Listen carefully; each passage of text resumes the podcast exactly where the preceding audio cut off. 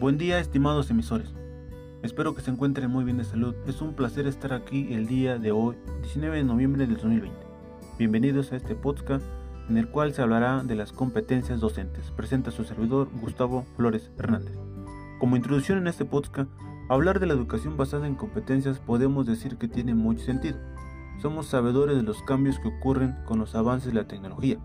Son cambios acelerados, por así decirlo. Es por ello que las competencias responden a las necesidades, retos del sistema educativo actual y a las condiciones en que se vive actualmente. Eso induce a prepararse, a actualizarse constantemente, de esta manera poder dar dirección y apoyo a los estudiantes. Por ello me voy a enfocar a tres competencias que son de suma importancia, las pedagógicas, de investigación y evaluativas. Para continuar, voy a puntualizar en qué son las competencias, pues son un conjunto de habilidades, actitudes, aprendizajes que posee una persona, las cuales le permitirán desenvolverse en los diversos ámbitos de su vida cotidiana. La primera es competencias pedagógicas, las cuales están enfocadas al conjunto de conocimientos, habilidades, capacidades, destrezas y actitudes que tiene un docente para poder inducir, guiar, orientar en la formación de los estudiantes. En otras palabras, que tengan la capacidad de desarrollar un proceso de enseñanza-aprendizaje productivo tanto presencial como en el aspecto virtual.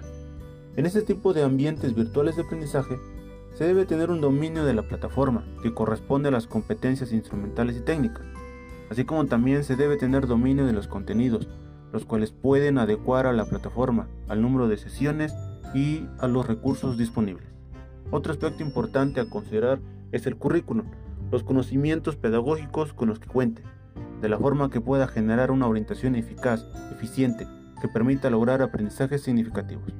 Es una parte importante, ya que a los estudiantes le pueden surgir muchas dudas e inquietudes, y es donde el docente debe orientar, hacer sentir a los estudiantes que están acompañados. Es la oportunidad de impulsar a construir y reforzar sus aprendizajes. O realimentarlos para que se dediquen a trabajar en las áreas de oportunidad que se hayan detectado. Recordemos que la participación activa de los estudiantes es de suma importancia.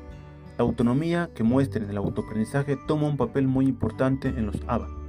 Se dice que el querer es poder, quienes quieran seguir avanzando y alcanzar sus metas harán lo propio para lograrlo.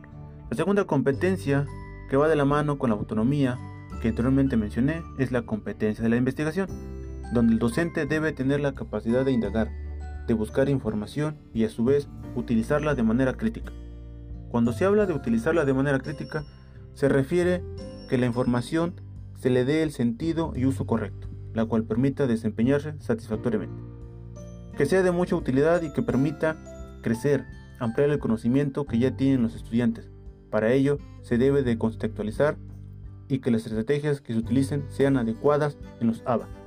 Estas competencias permiten mantener actualizado al docente, ya que en estos momentos la tecnología está muy avanzada y por ello se debe de estar preparando constantemente. De esta manera se puede ser más competitivo. La tercera competencia es la evaluativa. En esta competencia se habla de un buen manejo de técnicas de evaluación que debe tener un docente, en las cuales se permite evaluar las destrezas y el nivel de apropiación de los conocimientos que adquirieron los estudiantes. Por ello es importante hacer uso de herramientas y o estrategias que permitan lograr este proceso. No solo eso, sino que a su vez permita al estudiante dar cuenta del logro, avance que ha tenido a lo largo del curso, lograr una autoevaluación. Por ello es importante considerar los criterios que se tomarán en cuenta para el proceso de la evaluación, el cual se da en tres momentos, al inicio, durante y al final del proceso. Ante ello es indispensable e importante ser muy claros con los estudiantes lo que se quiere lograr con el aspecto de la evaluación. En conclusión, y con eso doy por terminado este podcast, el papel del tutor en los ABA es de suma importancia, ya que es quien puede contextualizar todo el proceso educativo, donde se genera conocimientos a través de una interacción social condicionada por las nuevas situaciones educativas relacionadas con los recursos tecnológicos, de tal manera que estos ambientes cobren relevancia para los estudiantes y sean significativos para su vida cotidiana. Hasta la próxima.